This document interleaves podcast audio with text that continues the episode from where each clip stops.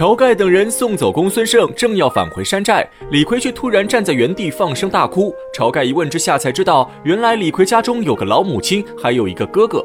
如今老母亲年事已高，可李逵的哥哥李达没有什么本事，平日里全靠给财主家当长工，才能勉强维持生计。李逵看着宋江下山接父，公孙胜回家探母，突然想起了自己的老母亲。李逵知道老母亲在家里肯定生活贫苦，吃不饱穿不暖，一时间悲从中来，这才放声痛哭。李逵边哭边说自己也想回家一趟，把老母亲接到梁山来享福。梁山虽然是个贼窝，但有酒有肉有经营，绝对能让老母亲颐养天年。晁盖是个性情中人，听后立刻答应下来，还想着派几个头领跟着李逵一起下山。但此时一旁的宋江却提出反对意见，他指出李逵这个人脾气暴躁，行事冲动，没有人能受得了他的性格。而且江州劫法场，李逵是重要从犯，此刻抓捕他的文书肯定已经传遍全国。李逵的造型太好辨认，回去的话有可能会惹出大祸。因此，宋江的意思是让李逵先在山上避避风等事情平息之后再下山接母。其实宋江这一番话说的不无道理，没有人比他更了解李逵。他之所以阻止李逵下山，一来是担心李逵闯祸，二来也是趁机拉拢一波人心。李逵虽然刚刚上山，但众人经过江州一战，早就看出李逵的凶狠性格，动不动就要发脾气砍人。而唯一能制住李逵的燕青，此时还没有上山。晁盖不懂人心，还想着让几位头领陪同李逵。可实际上，在场的众位梁山头领，没有一人想和李逵作伴，个个都避之不及。但晁盖如果真的发话，就算再不情愿，当小弟的也只能遵守命令。因此，这些头领此刻都在心中祈祷，这个五星难度的任务千万不要落到自己头上。宋江正是看到了这层关系，所以才不让李逵下山。这无形中解决许多头领的担心，自然会收获众人的好感。论对人心的掌控能力，晁盖远远不如宋江。宋江如意算盘打得不错，只是他没有想到，一向对他言听计从的李逵，这次却没有听他的话。在李逵心中，宋江是大哥不假，可老母亲才是对他最重要的人。为了自己的母亲，李逵第一次反抗宋江，坚持下山接母。宋江一看李逵这犯浑的样子，也知道无法再阻止李逵，只能当场答应让李逵下山。但同时，宋江却提出了三个条件。第一个条件是让李逵来回路上不能喝酒，这是防止他酒后误事。第二个条件是让李逵一个人偷偷下山，这正是我们刚刚所说，宋江知道李逵的暴脾气，没有人愿意和他作伴，所以给众位头领卖个人情。第三个条件是让李逵留下两把板斧，因为板斧太过显眼，配合上李逵的外貌。肯定会被人轻易认出来，这一点倒是真的为李逵好。而李逵这时候一心想着回家接老娘，二话不说当场答应下来。李逵雷厉风行，回到山寨拿了点盘缠，跨了腰刀坡刀，当下告别众位头领，孤身一人离开梁山。从这里就能看出，李逵真的是个大孝子。宋江下山接父，设计了一出九天玄女的剧本；公孙胜回家探母，也是为了躲避政治斗争。只有李逵接母，纯粹是为了尽孝。人之初，性本善，李逵的善就在一个孝字。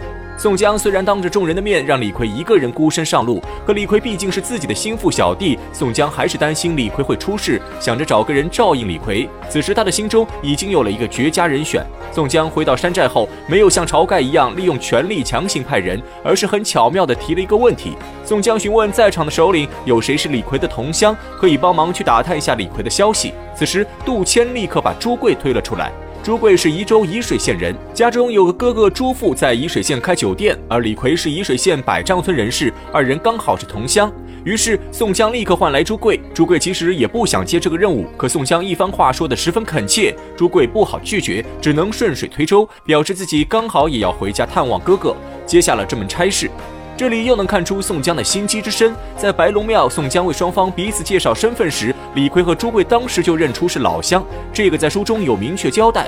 因此，宋江第一时间就想让朱贵出马，可他却不直接点名，反而是先问众人谁是李逵同乡。这句话问得太高明了。如果换做晁盖，肯定会问在场众位兄弟，有谁愿意下山走一趟，去打探一下李逵的消息。这样问的结果显而易见，只能让气氛尴尬冷场，解决不了实际问题。因为在场的人都不愿意和李逵作伴，强行指派只会引起众人心中不满。而宋江这句话高明之处就在于，他没有强行点名，而是用一个反问句，让在场众位头领自己选人。表面上是宋江不知道选谁，让大家出主意，可实际上宋江的一句“李逵同乡”已经把人选的范围无限缩小。试想，梁山这么多好汉，大部分都来自五湖四海，真正巧合到是同乡的，除了山东本地人，又能有多少？这一个同乡已经点明了人选。新上山的人不知道朱贵底细，可杜迁作为梁山元老，自然知道朱贵老家，于是直接出卖朱贵。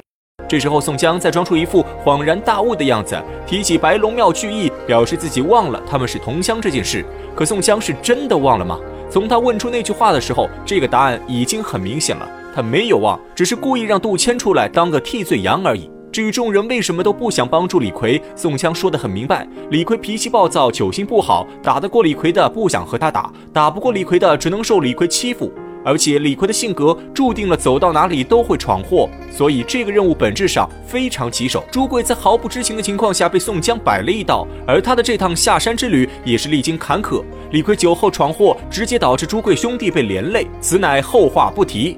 而到了这里，书中有一段细节被一笔带过，看似简单，实则含义颇深。那就是朱贵下山后，宋江和晁盖整日饮酒作乐，闲暇时却和吴用一起观看天书。我们之前说过，九天玄女在赐给宋江三卷天书时，明确表示只能和天机星一起观看天书。